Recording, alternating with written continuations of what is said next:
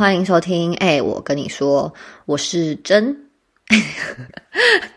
一刚开始就帮自己改名字，我觉得如果我说哎我是 Jenny 的话，就很像工作场合跟大家介绍，Hello，大家好，我是 Jenny，有一种新人刚第一天来上班的感觉。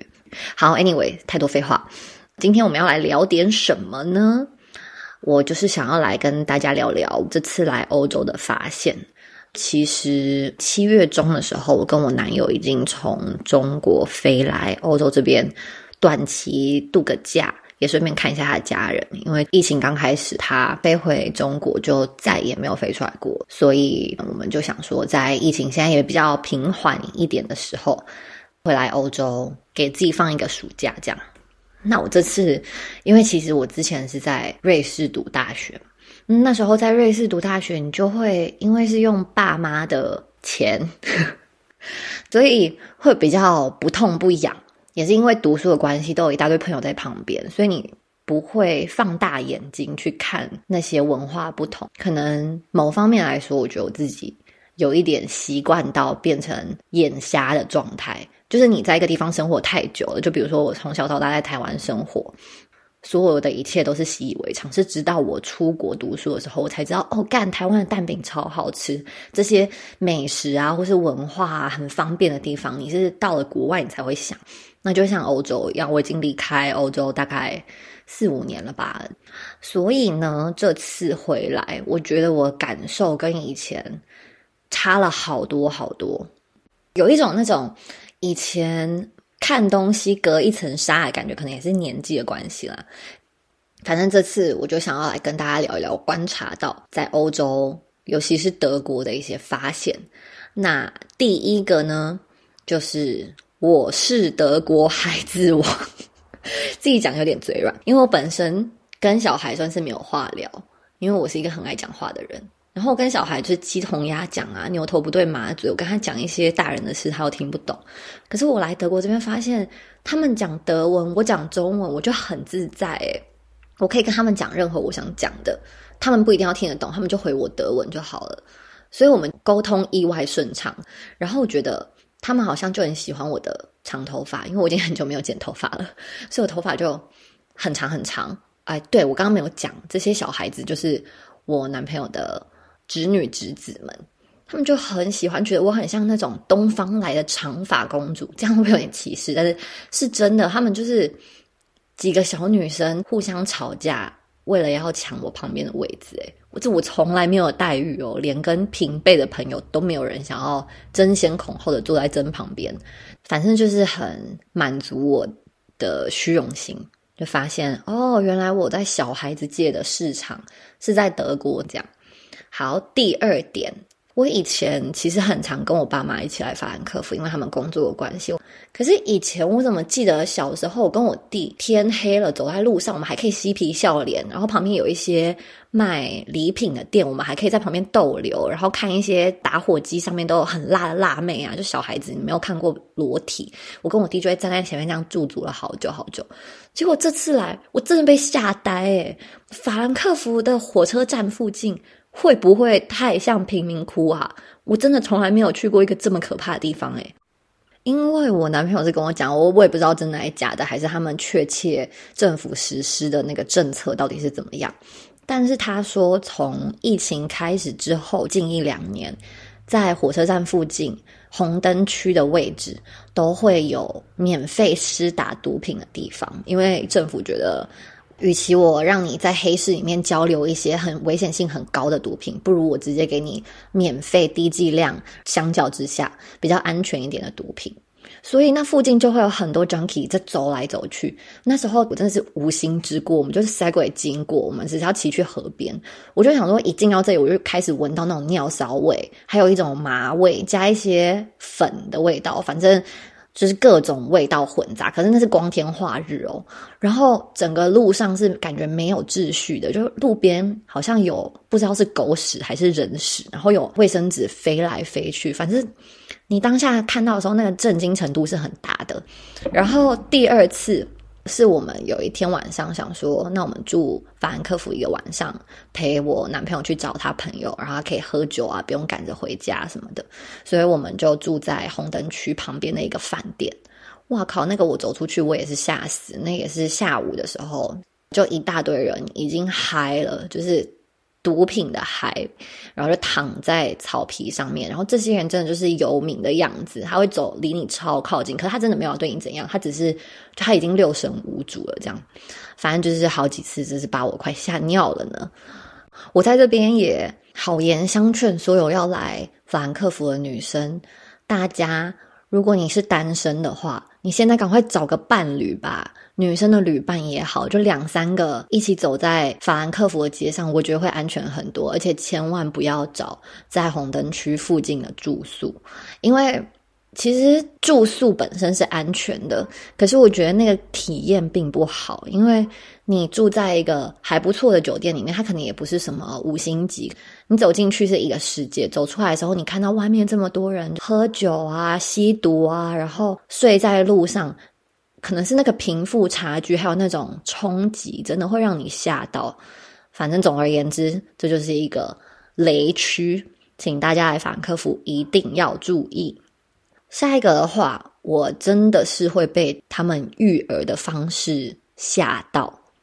哎，这样有点不通顺的。我刚刚先讲小孩子，我是孩子王，然后现在在那边评论人家育儿方式，没关系。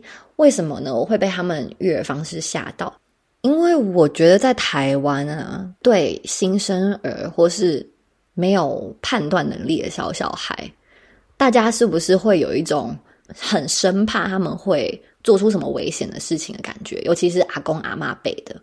但是我好几次在这里看到有没有十五次还是二十次，超多，就是奶嘴从小孩子的嘴巴里面掉出来，或是他们自己丢下来丢到地板上哦。然后他们家有养狗，狗在去那边踩一踩，或是甚至用它的大肚子直接这样压在上面。然后阿妈还就是把那个狗弄开，然后我想说他应该会拿起来。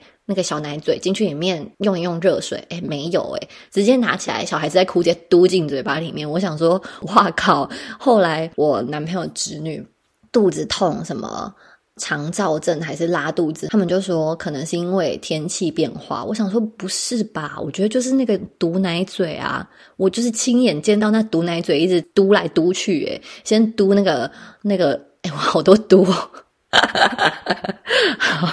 我不要再说嘟了。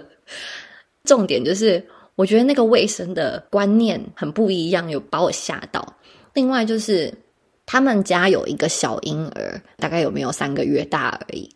然后他妹妹很常就是在地板上铺一块布，就让那个小婴儿躺在那里，然后全家就去各做各的事。我们有一天要一起玩躲猫猫，哎，全家人都参与哦，爸妈、小孩什么全部都去躲起来，只有小汤姆那个小孩叫小汤姆自己一个人躺在那个布上面，然后他要翻身翻不过来，他也不会哭，我觉得他可能已经习惯他自己一个人要在客厅里面，完全没有任何怨言。就另外一只狗这样趴在旁边，哦，就是让狗当保姆这样。我想说，这这太逗了，这一切我也不知道该说些什么，但我觉得很佩服他们这样心很大了。然后我觉得另外一个我还蛮惊讶的点是饮食习惯的不同。哎，拜托，我小时候要吃一次麦当劳，我可是要哭天抢地，我才可以求到一顿麦当劳。哎，我妈还这样规定我们说，一个月只能吃一次。但是在这里哦，他们真的每天都可以吃素食。然后他们的阿公啊，就我男朋友的爸爸，还有一天很骄傲的跟我讲说：“我知道我孙女最喜欢吃什么，她最喜欢吃 fish finger。我每天晚上就帮她这样放到烤箱里面，弄个两三分钟出来，她就可以吃啊。她吃个三四根，就算晚餐就结束了。这样，我想说，哇塞，当德国小孩好幸福哦！你真的要吃什么？”都随便你我如果小时候我可以每天吃炸鱼薯条，或是每天吃麦当劳，我真的会开心死诶然后说到这个饮食习惯不一样，我就想到另外一个，我发现我男朋友爸妈他们，我真的从来没有看过他们把食物放到他们嘴巴里耶。就我已经好几次问过我男朋友说，你爸妈晚餐吃什么？他说他们吃了。我想说你骗人，我真的就没有看到有。难道他们是小老鼠吗？他们都是吃面包屑吗？不可能，我怎么从来没有看到他们去厨房准备任何一种食物？然后他爸更神奇，他爸去超市回来都只提六瓶水，诶，六瓶那个要给我喝的，就是没有气泡的水，因为他知道我喜欢喝没有气泡啊，人超好的，谢谢。但是。就是怎么可能有个人去超市只提六瓶水回来啊？我都会吓到，我想说你不用买一些香肠还是什么面包回来吗？然后冰箱一打开，哇靠，好像有没有人住在这个家一样，干净到不行。就只有哦，最吊诡的一件事就是他们有奶油，然后那个奶油每天都会越来越少。可是我从来没有看过有人买面包，难道有可能有人生吃奶油吗？我是不相信诶，而且他们也不买蛋啊。反正就是，这就是一个悬案啦。我到现在还是不是很了解。然后讲到这个，我就想再延伸抱怨一下。我不知道有没有人有跟男友爸妈一起同住一个屋檐下过。我在这之前是从来没有啦。这次第一次有这种新奇好玩的体验，我只能说干有个不方便的。哎，虽然这样说，可是我还是很谢谢他们，就是收留我们的好几个礼拜，也不问我什么时候要回去，然后让我们使用他们的公共空间，我真的很感谢。就是这样子打完预防针了，好，现在开始说正题。因为他们已经退休了嘛，所以他们也没有上下班时间的问题，就他们每天都会待在客厅，然后他们家客厅就是一个最舒服的地方。但我跟我男朋友的房间是在二楼，二楼是一个阁楼，然后现在。我真的不知道我是来到德国还是来到撒哈拉沙漠诶，这里真的好热好热好热，而且欧洲人又不喜欢装冷气或是电风扇，所以他们家只有一个，好像是他爸退休的时候从公司搬回来的一个工业用电风扇。自己讲觉得好好笑，因为我已经跟这个工业用电风扇相处了将近快一个多月的时间，我现在已经是一个。如果有人在我旁边对着我大叫，我也可以睡得着的真，因为工业用电风扇就是这么吵，它每天晚上就这样咕咕咕咕咕咕咕咕咕一整个晚上，我真的会疯掉。但是没关系，因为真的很热。那为什么前面要抱怨这么一大串呢？就是因为跟男朋友爸妈在一起，我有时候就没有穿内衣，我就刚睡醒，我就不想下楼啊，所以。哎，下一点我还写不敢下楼，肚子越来越扁的针，真的就是我生活写照。哎，我怎么可以那么胆小啊？我明明就是一个还蛮外向开朗的人，我怎么可以不行？我下次我好几次我都想说，我男朋友如果不在，我要下去跟他们聊天，可是我真的鼓起不了这个勇气。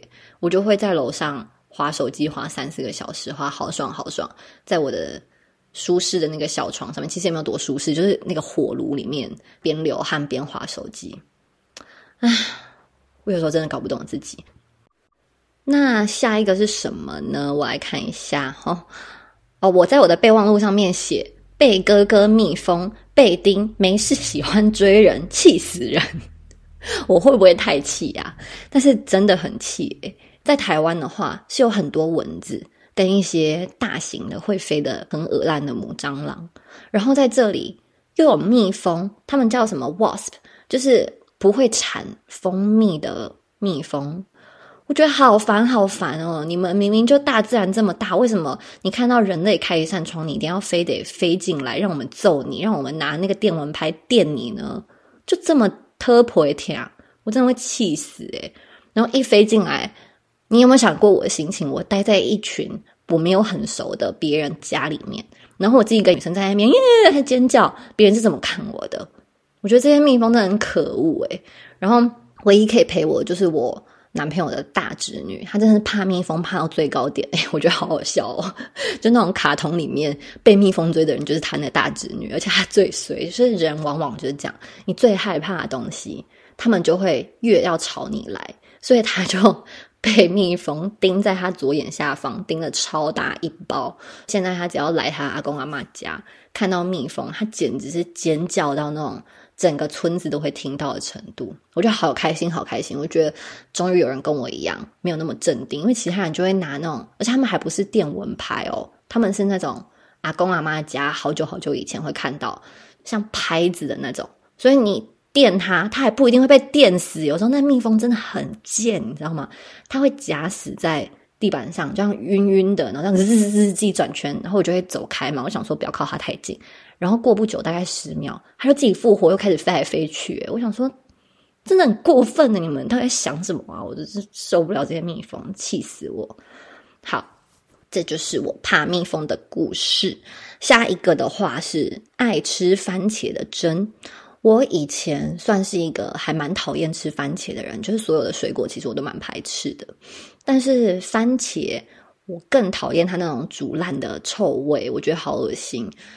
那我来德国之后发现，因为嗯，我男朋友他们家后花园有种了好多自己的蔬果嘛。哦，对，这也是我一个大发现。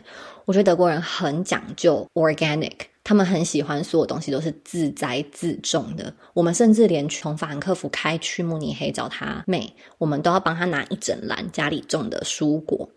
然后我是来这边之后，我吃那个番茄，我才觉得好好吃。我整个人就是。番茄蒸诶，我每天都要吃番茄。我人生中从来没有那么爱吃番茄，就主动的去寻找或是点有番茄的菜。现在想到有点吞口水，就是，这好简短的一一，好简短的一项。哦，对，但是我还想再延伸刚刚说德国人的饮食习惯。就我这次来德国，就有见一个高中朋友，他是大学之后就来德国读书。然后这次见面，我们就聊了好多好多。我们大概有没有五六年没见了？可能超过。从我大学读书之后，我们就几乎没怎么见面。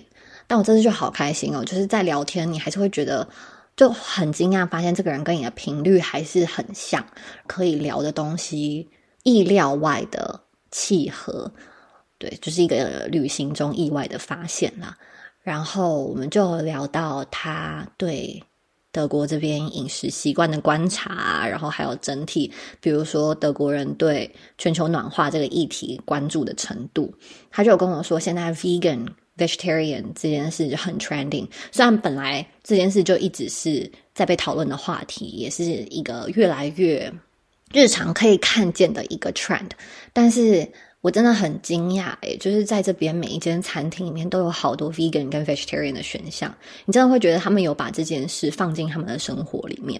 就你走进去超市，现在映入眼帘的第一个 section，它全部都是 vegan 的食物，vegan 的 cordon blue，vegan 的 chicken nugget，所有东西都是 vegan 的。我们比如说去麦当劳也会有 vegan 的汉堡、冰淇淋，就是。大到小，上到下，所有方方面面都会把这个饮食习惯已经纳入正常的生活范围内。我觉得算还蛮佩服的。但是我同样有观察到，可能在亚洲，我们很习惯吃新鲜食材，就很多爸爸妈妈会要求说一定要去菜市场买新鲜的菜。但是在这里，我觉得就他们很习惯去吃 package 好的食物。比如说肉也是会用塑胶去处理好、包装好、调味好的。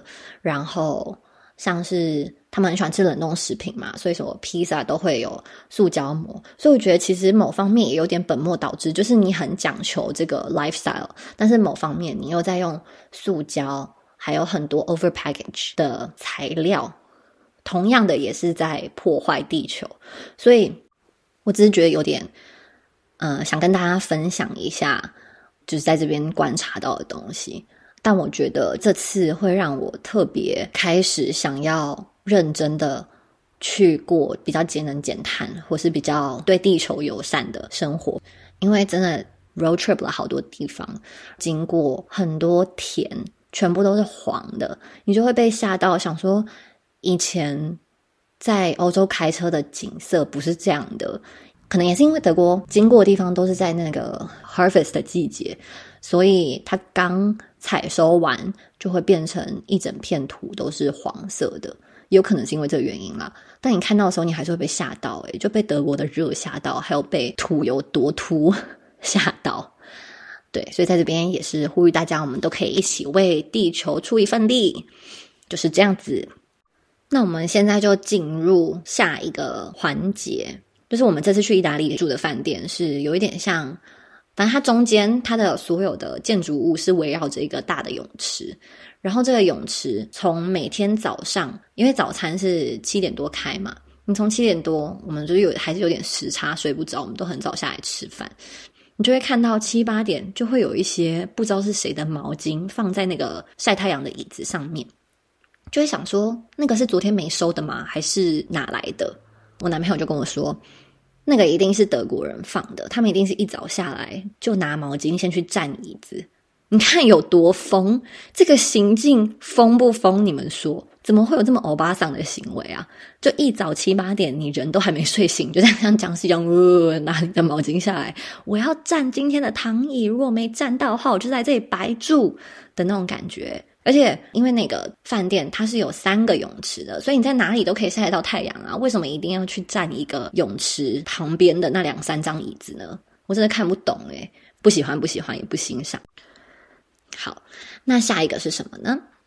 下一个的话，其实我可能在大学读书的时候就有发现，就是我和我在台湾长大的朋友一起去韩国玩也好，一起在台湾本岛里面玩也好，我们出去很喜欢做一件事，就是拍照，拍各种团体照，帮彼此拍一些美照。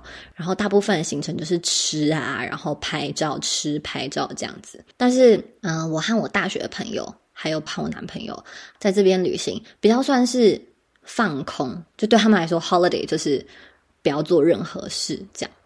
可能我觉得这这样讲好像也不太对，应该说你去的 destination 也会影响你想做的事。比如说去韩国那种，就是要喝酒跑趴；去南非，你就是要看动物。那你去海边，那你就躺着啊，总不可能还。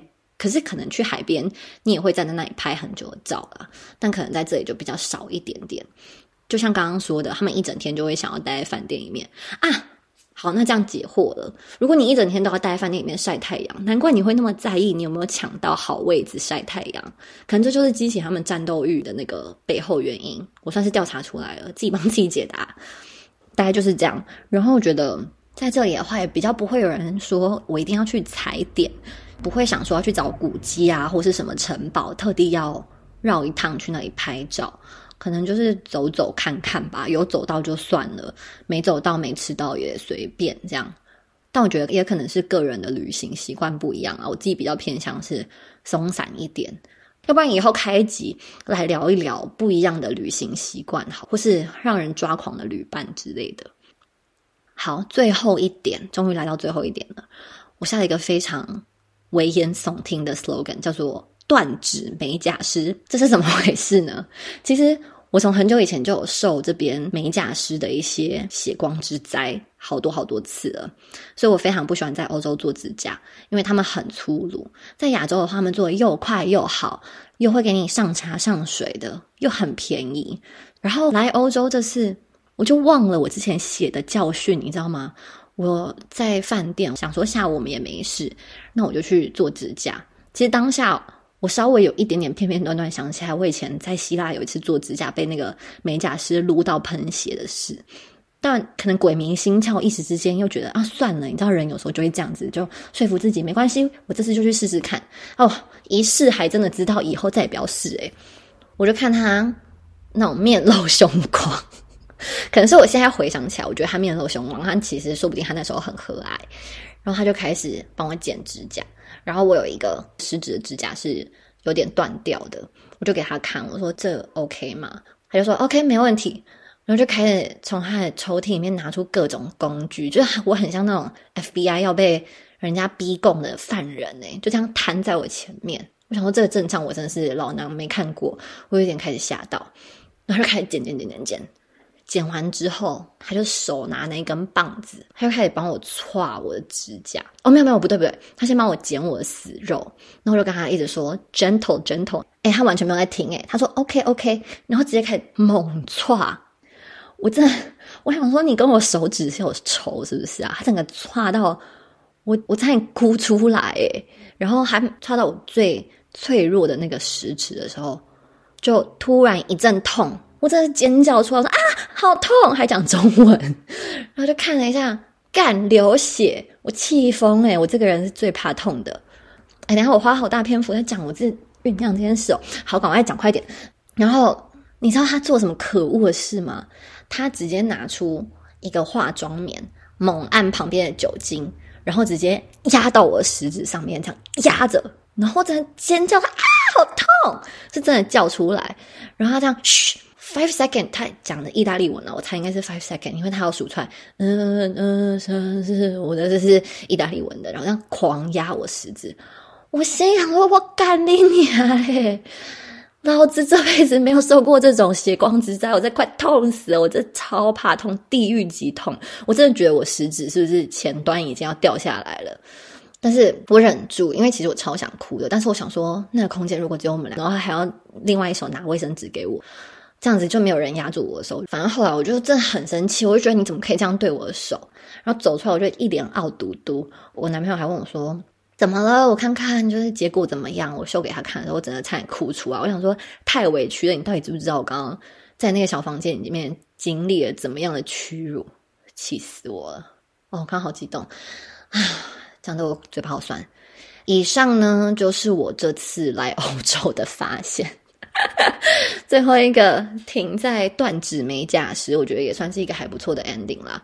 那我就继续看看，在这边我也只剩下一个多礼拜的时间，会不会继续观察到什么，或是我回想一下，如果还有想到的话，再跟大家分享。那就先这样，谢谢大家收听，那我们下集见，拜拜。